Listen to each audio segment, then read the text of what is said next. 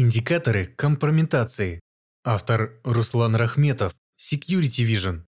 Друзья, в одной из предыдущих статей, посвященной ARP-системам реагирования на инциденты, мы упомянули такой термин, как индикаторы компрометации, или в зарубежной литературе Indicators of Compromise, IOSIS.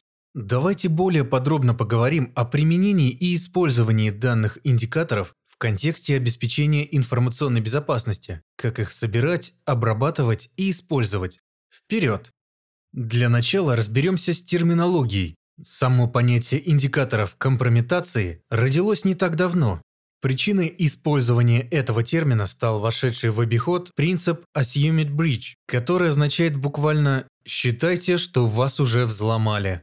Иными словами, предполагается, что в IT-инфраструктуре любой компании может находиться некое вредоносное ПО, которое уже сейчас осуществляет свою активность вне зависимости от того, были ли зафиксированы какие-либо последствия его вредоносных действий или результаты атаки, пока не стали известны компании. Данные предположения не безосновательны. Многие вендоры, занимающиеся расследованием киберинцидентов, предоставляли в отчетах свои данные о количестве дней, течение которых вредоносы находились в инфраструктуре взломанных организаций до момента обнаружения. Счет шел на десятки, а иногда и на сотни дней. Таким образом родились концепции Cyber Threat Hunting и Cyber Threat Intelligence. Cyber Threat Hunting – поиск киберугроз, означает поиск угроз внутри сети, анализ потенциальных свидетельств атаки как известных, так и неизвестных вирусов, поиск следов деятельности киберпреступных групп, а также поиск признаков заражений, в том числе и на самом глубоком уровне, например, в прошивках аппаратных устройств, а также в сообщениях от сторонних компаний, поиск признаков атак с IP-адресов защищаемой компании. Cyber Threat Intelligence – киберразведка. Это поиск информации о потенциальных атакующих, в том числе о серьезных киберпреступных группах, которые называются APT-группировками, от Advanced Persistent Threat усложненная устойчивая угроза или, коротко, целевая кибератака. Данные APT-группировки по сути представляют собой устойчивое киберпреступное сообщество, в котором роли и обязанности атакующих четко распределены. Есть организаторы, есть программисты, есть специалисты в области социальной инженерии, есть дропы, занимающиеся обналичиванием выводимых денежных средств, есть даже своя техподдержка, Разные APT-группы специализируются на определенных отраслях экономики. Кто-то атакует в основном банки и финансовые учреждения, кто-то телеком, кто-то научные и государственные организации и так далее. APT-группировки могут размещать в Даркнете заказы на поиск информации об организации для более эффективной последующей атаки, вербовать сотрудников атакуемой компании, приобретать и разрабатывать специализированные инструменты для взлома целевой инфраструктуры. При этом киберразведку можно условно разделить на стратегическую – поиск данных о потенциально опасных для защищаемой компании APT-группах, в том числе информация об их подготовке к совершению кибератаки, тактическую – поиск данных о Tactics, Techniques, Procedures, сокращенно TTPS, то есть о тактиках, техниках и процедурах атакующих, оперативную Поиск непосредственных признаков приготовления к атаке, специфических сетевых сканирований для анализа инфраструктуры и поиска уязвимостей, мошеннических входящих звонков и фишинговых писем. Как видим, оба вида деятельности и поиск киберугроз и киберразведка связаны тем, что нацелены на поиск признаков возможной компрометации IT-инфраструктуры, то есть как уже совершенных кибератак, так и только готовящихся нападений.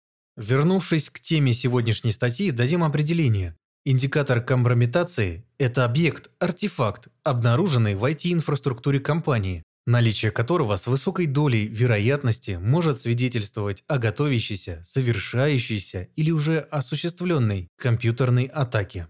В качестве индикаторов компрометации могут быть использованы такие статические объекты, как хэш-суммы файлов и их имена и расположение, IP-адреса, DNS-имена серверов в сети интернет или конкретный URL, например, ссылки на фишинговые страницы, название веток и ключей реестра Windows, название мьютексов. Mutex – это специализированный механизм синхронизации исполняемого программного кода. Кроме этого, могут быть использованы и динамические объекты, такие как определенная последовательность несанкционированных действий на атакуемой системе. Это также называют индикатором атаки.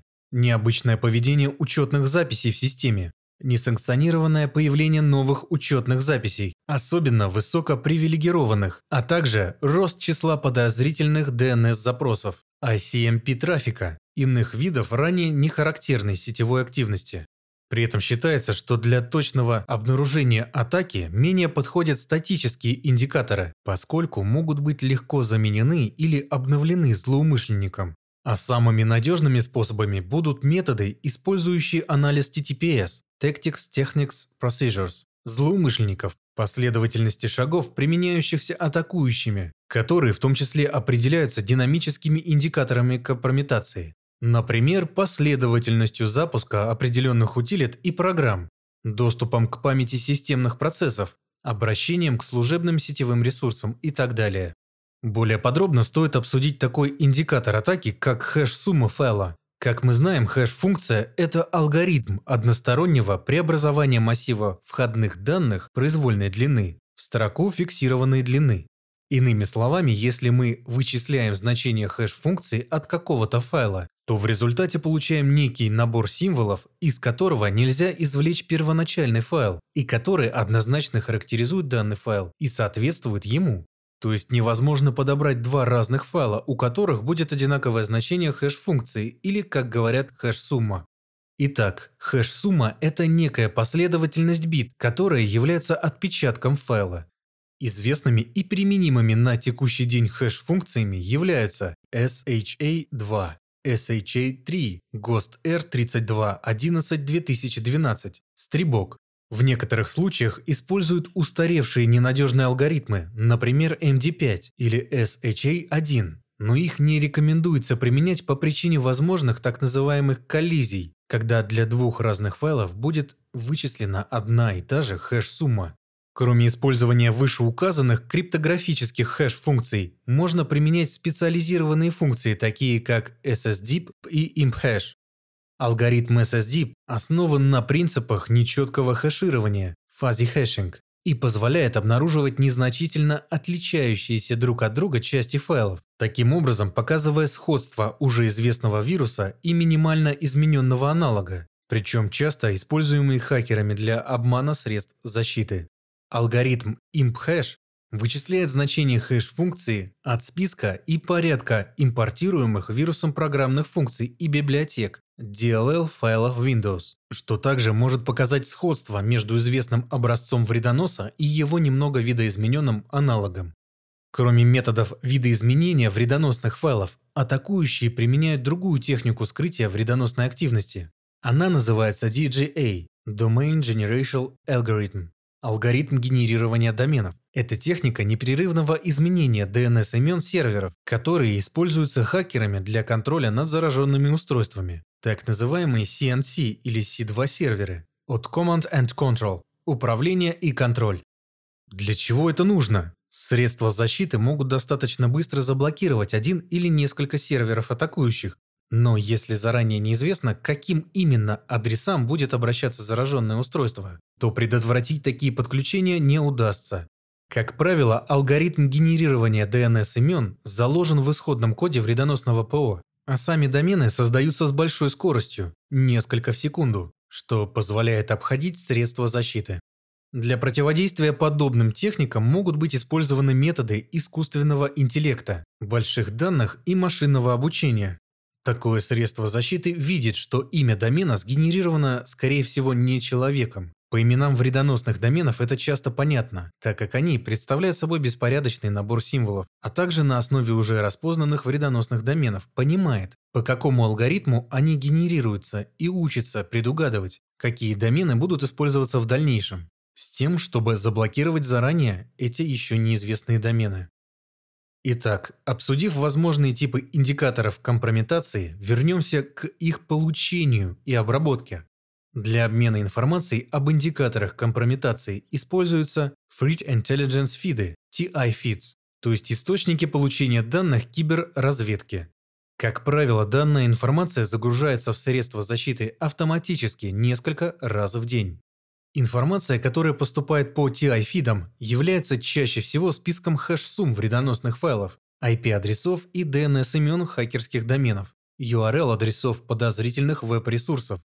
Стандартами и протоколами, которые используются для получения данных киберразведки, являются, например, STIX, TAXI, OpenIOC, Cybex.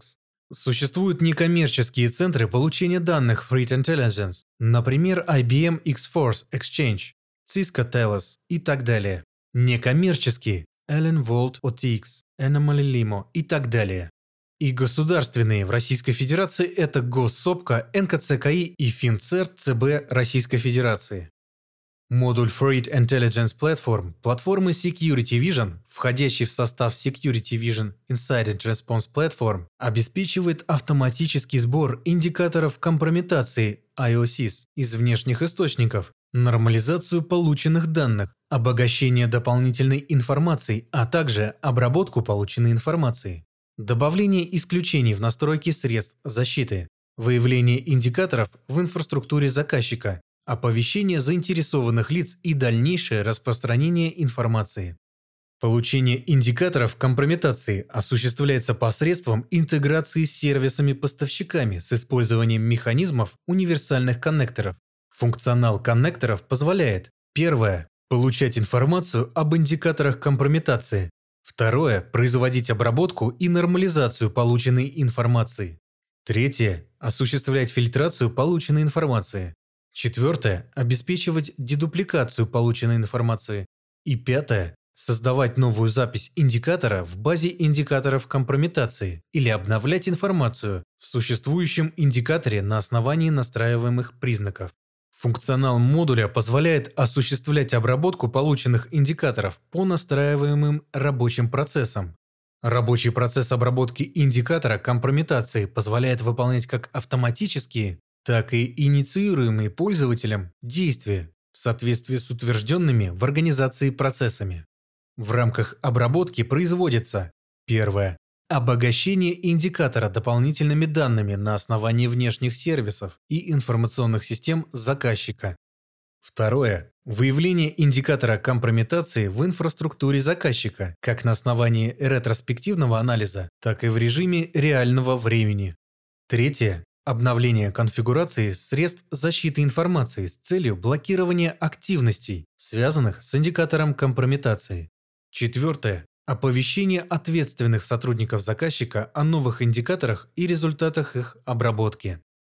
Пятое. Распространение информации о индикаторе компрометации. Модуль Free Intelligence Platform платформы Security Vision поддерживает возможность аналитики полученных данных посредством применения различных внутренних и внешних моделей обработки данных, применяемых в процессах заказчика.